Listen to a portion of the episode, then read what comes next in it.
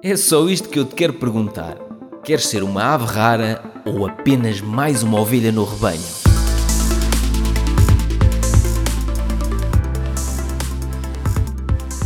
De manhã lancei um, um vídeo, até era um excerto de uma live que eu tinha feito no TikTok e era um vídeo em que eu falava no livro Ave Rara 2, do caos e das dívidas a um estilo de vida livre, e eu falava especificamente do capítulo em que eu uh, descrevo as minhas sete fontes de rendimento atuais. Esse capítulo está aqui, na página 267, e eu queria deixar aqui alguns tópicos para reflexão. Para quem está a querer avançar com projetos eh, de empreendedorismo, para quem quer criar o seu próprio emprego, para quem quer transformar o seu emprego em negócios escaláveis que funcionem sem lá meterem as mãos, eu vou partilhar aqui algumas das coisas que eu fui implementando nos últimos anos e vou falar de algumas destas sete fontes de rendimento que eu tenho neste momento. Uma das fontes de rendimento que eu tenho desde 2009 é a minha empresa de consultoria ambiental, noctula.pt. Foi uma empresa que eu criei porque eu tinha experiência na área da, da consultoria ambiental e foi aquela coisa mais normal. Sei lá, uh, o tipo que tem jeito para cozinhar cria um restaurante, o tipo que já faz algumas coisas na área da consultoria, o que é que faz quando cria o seu próprio emprego? Cria uma empresa de consultoria. Entretanto, ao longo dos anos, as coisas foram evoluindo. Nós fomos tendo cada vez mais clientes, fomos tendo cada vez mais áreas de negócio diferentes na área da consultoria e a determinada altura apercebemos que talvez estivéssemos a fazer neiras, porque tínhamos muito trabalho, tínhamos muitos projetos, mas muitos daqueles projetos não rendiam quase nada. Portanto, aquilo tudo espremido representava pouquíssimo. E eu lembro-me, vou buscar aqui um livro que me influenciou bastante. Um dos livros que fala de um princípio que acabou por eh, afetar muito a forma como eu fazia as coisas é este livro aqui, o gestor 80-20. Fala basicamente do princípio de Pareto, que muitos de vocês já devem ter ouvido falar.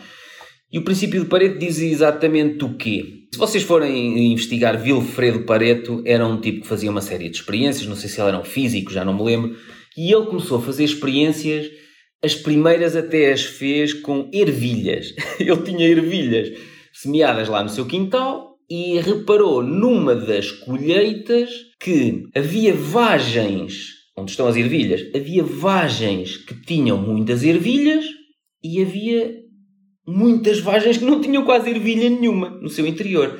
E então ele começou a ver que se ele só tivesse vagens daquelas que dão muitas ervilhas, se mandasse fora todas as outras vagens que têm poucas ervilhas lá dentro, portanto foi perda de tempo, foi gasto de água, foi tudo se ele mandasse fora aquelas vagens que produziam poucas ervilhas, ele com menos esforço, com menos gasto de água, conseguia ter 80% da produção. E foi aí que ele se apercebeu que 20% das vagens que ele tinha no quintal geravam 80% da produção de ervilhas.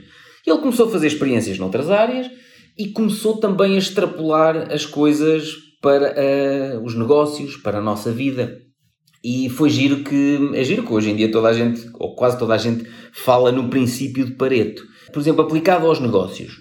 Eu apliquei o princípio de Pareto à minha empresa de consultoria ambiental em 2016, acho eu, já nem me lembro, já lá vão tantos anos. E fiz de que forma? Fiz a listagem dos clientes que nós tínhamos, à frente de, do nome do cliente coloquei a faturação que nós tínhamos com esse cliente e apercebi-me que nós estávamos mais ou menos nesta proporção de 80-20, ou seja, 80% da faturação da minha empresa vinha de cerca de 20% dos clientes. 80% da faturação da empresa vinha de cerca de 20% das áreas de negócio. E nós tínhamos várias áreas de negócio completamente diferentes na consultoria ambiental. E eu pensei, se nós só trabalhássemos para estes 20% dos clientes que temos atualmente, nós tínhamos 80% da faturação se calhar estamos a perder tempo a elaborar propostas, estamos a perder tempo a, às vezes, a aturar clientes que eram chatos de caraças e consumíamos a nossa paciência e a nossa energia. E foi aí que eu tenho aqui descrito neste livro, A Ave Rara 2, decidi despedir, no início de 2017, despedi 80% dos clientes da minha empresa. Fiquei apenas com os 20% de clientes que geravam 80% da faturação.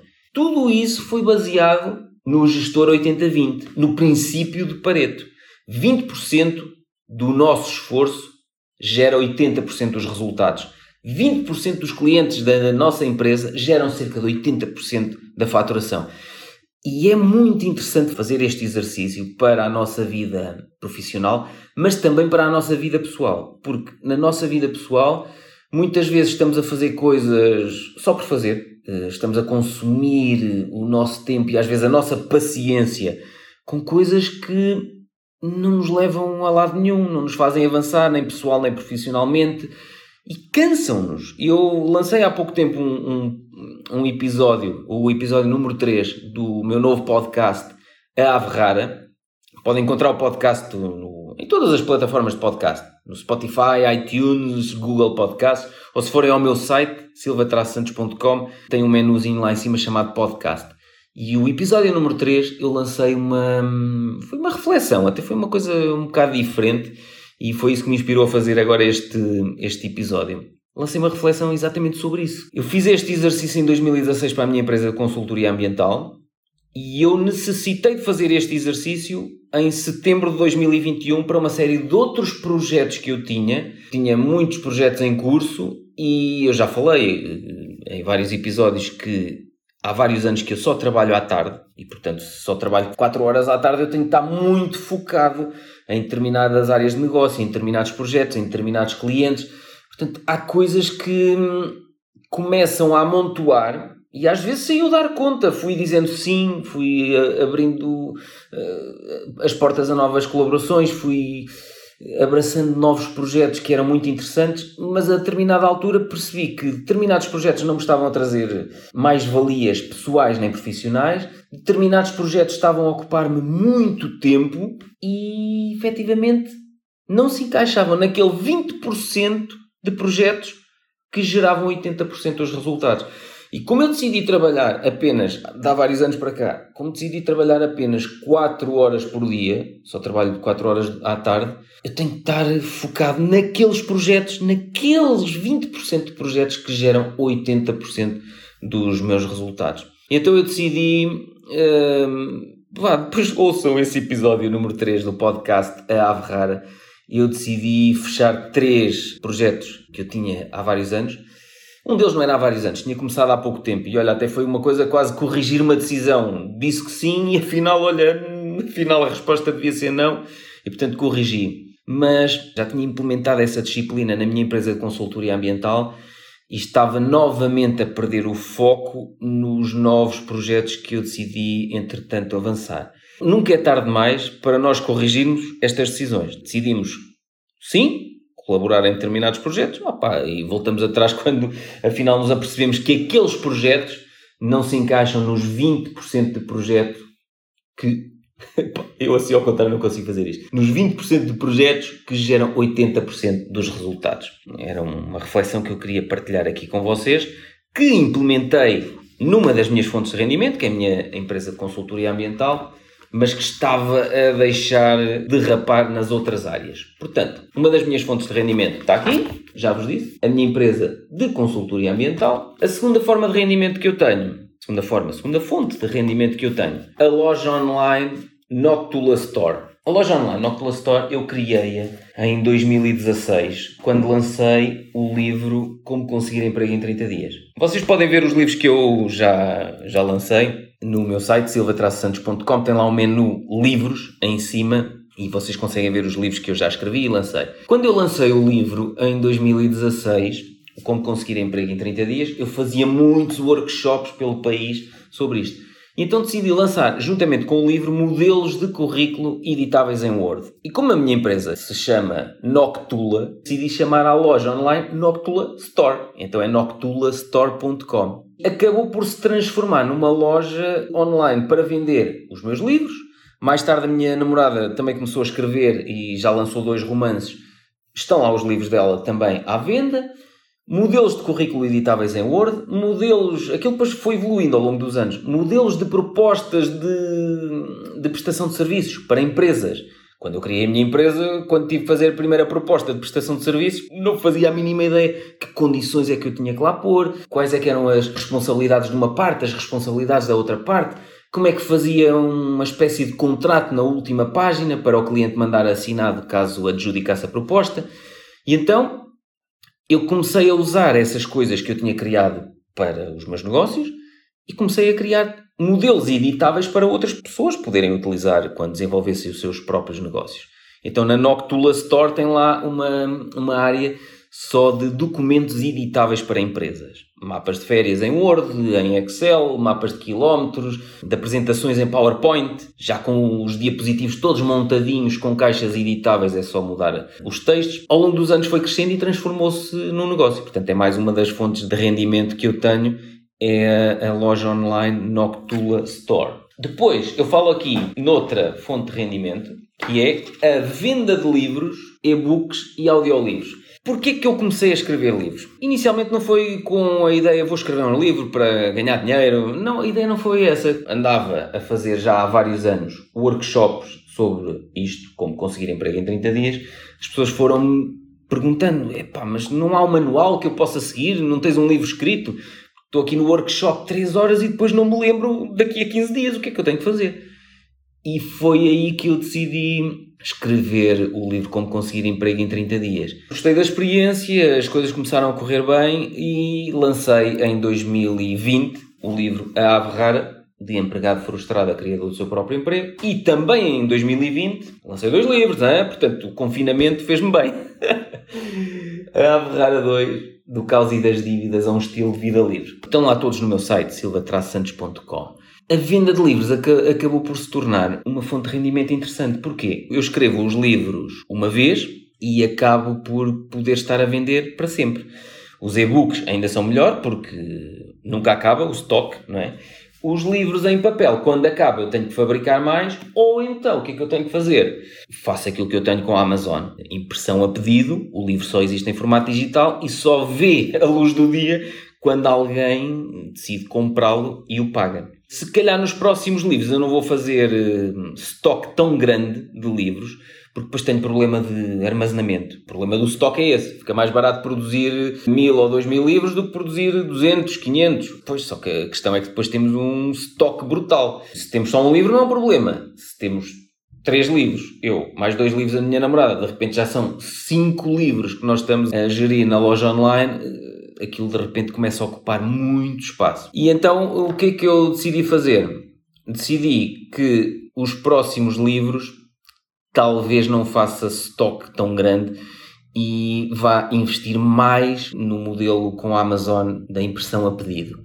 Para já, eu só consigo fazer impressão a pedido com a Amazon. Eh, a FNAC não tem essa opção, a UC não tem essa opção mas a Amazon tem e portanto se calhar no futuro vou acabar por fazer isso com a Amazon e depois posso fazer a compra dos livros à Amazon a preço de autor e vendê-los depois nas outras plataformas. Consigo comprá-lo a preço de produção à Amazon, eu, autor, e depois consigo vender esses livros na UP.pt, na Bertrand Online, na FNAC Online.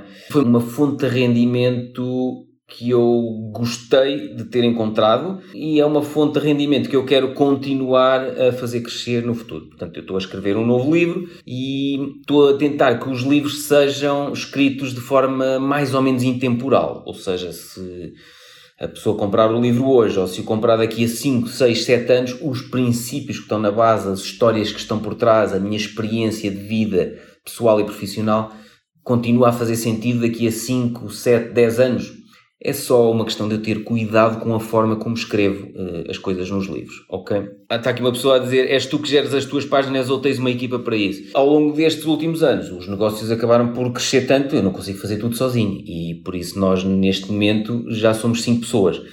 Para todas as áreas de negócio que eu tenho, neste momento tenho duas empresas, para todas as áreas de negócio, internamente já somos 5 pessoas. Não acredito que se consiga crescer indefinidamente sem começar a construir uma equipa. E eu já fui construindo uma equipa, mas reparem, a questão é mesmo essa, que é à medida que vamos ganhando cada vez mais, faturando cada vez mais, nós vamos conseguindo ir recrutando pessoas para nos ajudarem a levar os negócios ao próximo patamar. Porque senão, nós temos um número de horas finito no, no dia, temos que descansar, temos que comer, temos que namorar, não podemos estar só a trabalhar, temos que tratar da nossa saúde também e por isso a determinada altura temos que começar a criar uma equipa. Aos pouquinhos, à medida que vamos ganhando dinheiro, contratamos uma pessoa. À medida que vamos ganhando mais dinheiro e toda a gente já está demasiado ocupada, contratamos mais uma pessoa. Mas sempre passinhos de bebê, sem querer dar um passo gigante e ir buscar montes de dinheiro ao banco para contratar já uma equipa gigante. Não, à medida que os negócios vão crescendo,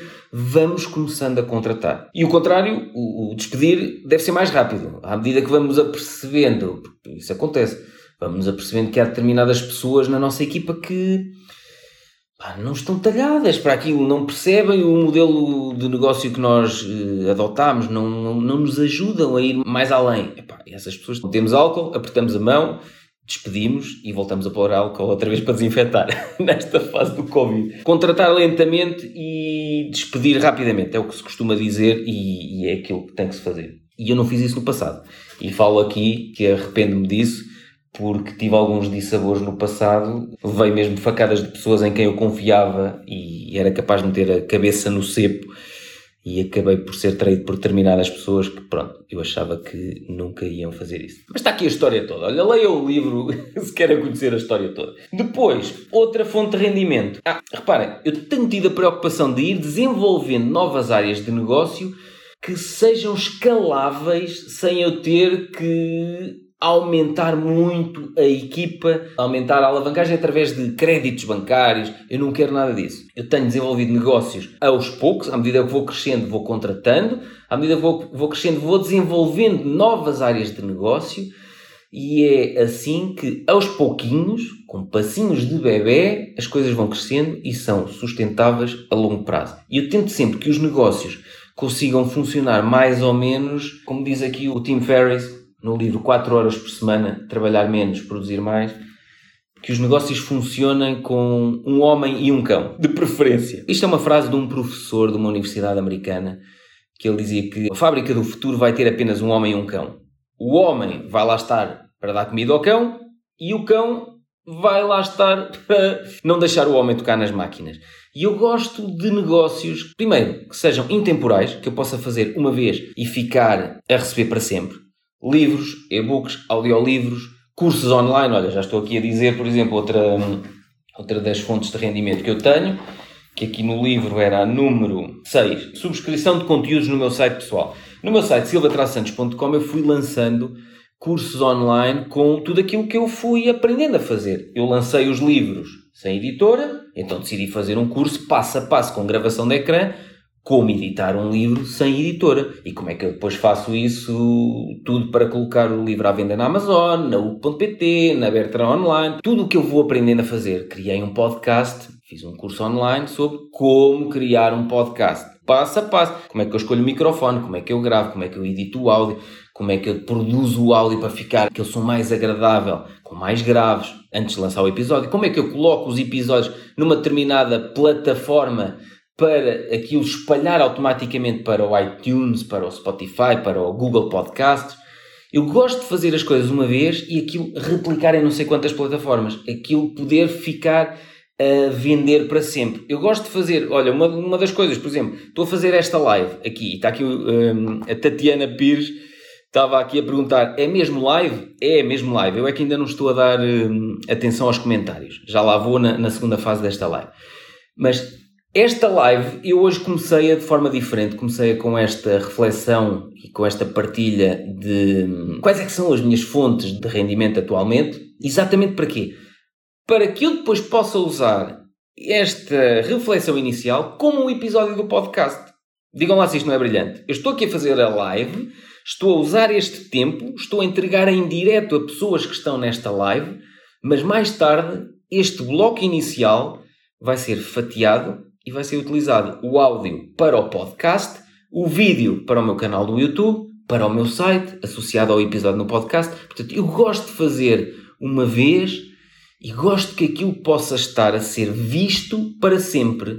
No caso daquilo que está à venda em cursos online, gosto de fazer uma vez e aquilo poder estar a vender para sempre. Portanto, essa é outra das fontes de, de rendimento que eu tenho são os cursos online. Não são cursos online baseados em li uma coisa num livro, vou fazer um curso online sobre isso. Não, são cursos online onde eu partilho os ecrãs, eu a fazer, por exemplo, como é que eu gravo o podcast, como é que eu edito o áudio, eu mostro eu editar o áudio. No caso de como editar hum, livros sem editora, eu mostro como é que eu ponho o livro à venda na Amazon. Eu mostro o ecrã. O curso Investir na Bolsa, por exemplo, eu mostro o meu portfólio. Eu tenho partilhado aquele Excel que já, já mostrei em tantos vídeos no TikTok tenho aquele Excel, é o Excel que orienta os meus investimentos, com os valores intrínsecos, os potenciais níveis de compra, tudo isso orienta os meus investimentos e está partilhado com os membros do meu curso online Investir na Bolsa. Eu gosto de fazer coisas, aprender e depois mais tarde olhar para aquilo e dizer assim: isto pode ser útil a outras pessoas? Pode. Então, porquê que eu não transformo isto num curso online? Porquê que eu não gravo os ecrãs eu a fazer e depois partilho esses vídeos como um curso online, em modelo de subscrição. E essa é outra fonte de rendimento que eu tenho atualmente. Mais, tenho alguns artigos patrocinados, outra das fontes de rendimento que eu tenho. Eu tenho vários sites. Como os sites têm muito movimento, começamos a receber, hum, começámos a determinada altura a receber contactos de empresas de consultoria, basicamente empresas que querem tráfego para determinados projetos, começámos a, a, ser contactados por essas empresas para colocarem artigos patrocinados no nosso site, nos vários sites que eu tenho, e pagarem-nos para lá colocar esses artigos. Eu não aceito os artigos todos. Eu tenho que ver se o artigo se enquadra no conteúdo que eu tenho no site, eu tenho que ver se o artigo se enquadra no tipo de escrita e já temos determinadas empresas Lembro-me de uma empresa de comunicação de Barcelona que sempre que nos manda, apesar de eles serem de Barcelona, uh, tem lá uma pessoa que é portuguesa e escreve muito bem em português. Sempre que nos manda artigos escritos, os artigos estão imaculados. E dá só cuidado de ver ou de ler os outros artigos que eu tenho nesse site e de escrever esse artigo patrocinado, mais ou menos dizendo: nos meus vídeos costumo partilhar que. e põe um link para um vídeo. Nos meus workshops presenciais, ta, ta, ta, costumo uh, falar sobre. e mete um link para um workshop presencial.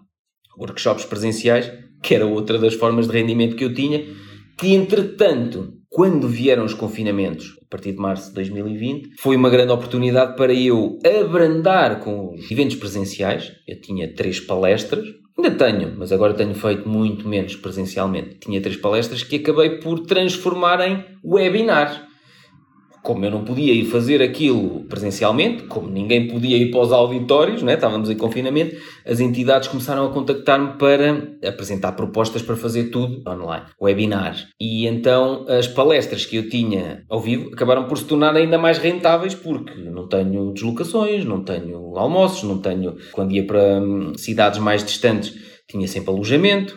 Portanto, não tenho esses gastos e faço tudo aqui a partir do meu escritório, na calminha. Essa é outra das fontes de rendimento. Mas eu estava a falar nos artigos patrocinados. Lembro-me sempre desta empresa de comunicação de Barcelona, que é brutal a escrever artigos patrocinados que se enquadram perfeitamente no tipo de escrita que eu tenho nos meus sites.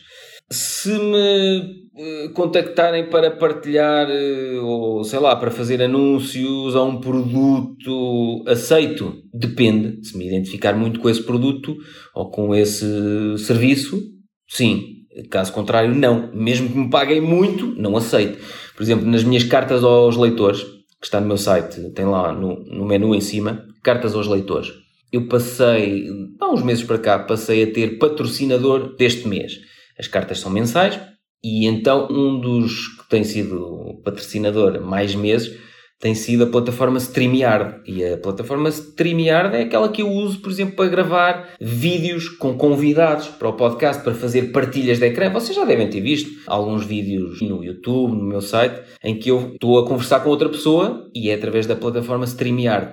E eles têm um programa de afiliados e como eu sou mesmo fã daquilo, não me importo de entrar num programa de afiliados e as pessoas, se subscreverem um plano pago da StreamYard, eu recebo desconto naquilo que eu pago à StreamYard. Nem recebo dinheiro, recebo desconto na mensalidade que eu lhes pago. Mas eu só gosto de trabalhar nesse formato, ou seja, não, não, não aceito fazer divulgação de um produto, não me identifico nada com aquilo, nem sei o que é aquilo, ou aquilo se calhar é uma fraude. Não, isso não vou fazer, nem que me paguem muito bem. E portanto, essa é outra das fontes de rendimento, e não sei se já disse todas, palestras ao vivo, que eu acabei por transformar em eventos online. Ah, e os investimentos na bolsa. Mas os investimentos na bolsa, quer dizer, é uma fonte de rendimento, mas não é propriamente para eu retirar neste momento para viver. Eu uso todas as outras fontes de rendimento para gerar dinheiro para o meu dia a dia, é? para viver mensalmente, para pagar as contas. E depois tudo o que são poupanças, tudo o que é o excedente, invisto em excelentes empresas cotadas na Bolsa. E isso está depois quase como se fosse o meu plano poupança-reforma. É para muito mais tarde. Eu só invisto em excelentes empresas para guardar durante muitos anos e, portanto, aquilo não estou minimamente preocupado, por exemplo, com as quedas das empresas chinesas, agora há pouco tempo. Agora havia aqui uma pessoa, ainda é boa altura para comprar a Alibaba. Está 50% abaixo do valor intrínseco neste momento e, portanto, é boa altura. Para mim é boa altura, eu já estou carregadíssimo, já não estou a reforçar mais. Mas, por exemplo, se ela for ao nível 130, se calhar ainda compro mais. Pode ir ainda mais baixo? Pode. Agora, a questão é, se estamos a investir a longo prazo e se os fundamentos da empresa não se alteram, aguentamos. Eu sempre disse isto no, nestes vídeos e nos podcasts, que se nós estamos a investir a longo prazo em excelentes empresas, nós temos que estar confortáveis para temporariamente ver essas empresas cair 30, 40, 50% os preços das ações e mesmo assim reforçarmos e mantermos-nos firmes, sem borrar a cueca.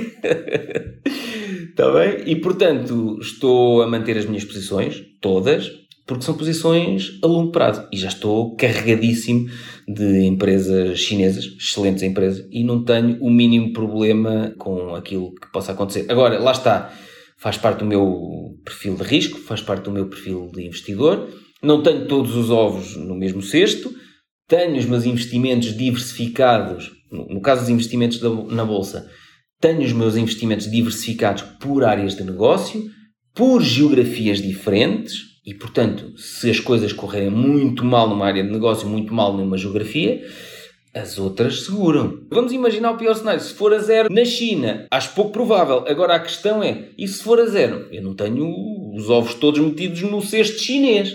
Está bem? Portanto, é muito importante nós definirmos o nosso perfil de risco, o nosso perfil de investidor e agirmos em conformidade com isso e depois diversificarmos. E já perceberam que é importante fazer isso nos investimentos na bolsa, mas também é importante fazermos isso nos investimentos nos nossos próprios negócios. Nos últimos minutos estive a falar nisso, ou seja, estive a falar em todas as fontes de rendimento que eu fui desenvolvendo ao longo dos anos. São coisas completamente diferentes. A consultoria ambiental, os modelos editáveis em Word, os livros, os e-books, os cursos online em modelo de subscrição, as palestras online, os artigos patrocinados. No YouTube, uma oitava fonte de rendimento que começou agora há pouco tempo, e o canal ainda é pequenino, o meu canal no YouTube, são os anúncios que eu tenho nos vídeos. Se o canal se tornar um canal muito grande, pode aquilo transformar-se numa fonte de rendimento relativamente interessante. Neste momento ainda é pequenino, representa 60 euros por mês. Portanto, é uma coisa pequenina, é um canal que só tem 2 mil e poucos subscritores.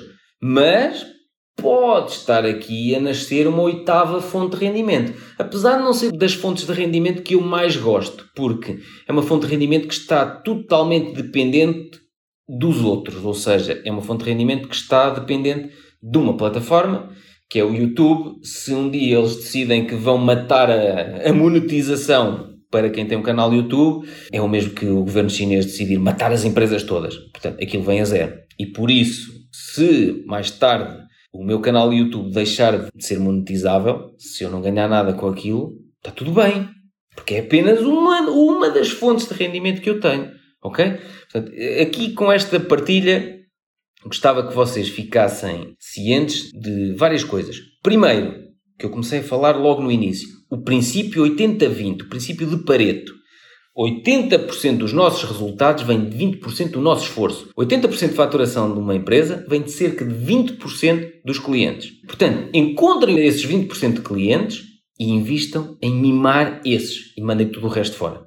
Porque é perda de tempo. Nas áreas de negócio é a mesma coisa. Vocês podem ter não sei quantas áreas de negócio e é assim, destas áreas todas que eu tenho, pensando assim, por acaso nunca fiz esse exercício, Mas destas sete fontes de rendimento, agora a oitava que vai começar a crescer com a monetização no, no YouTube, no meu canal, destas oito fontes de rendimento, ainda hei de fazer o exercício, porque acredito que 80% dos rendimentos venham de 20% dessas fontes de rendimento.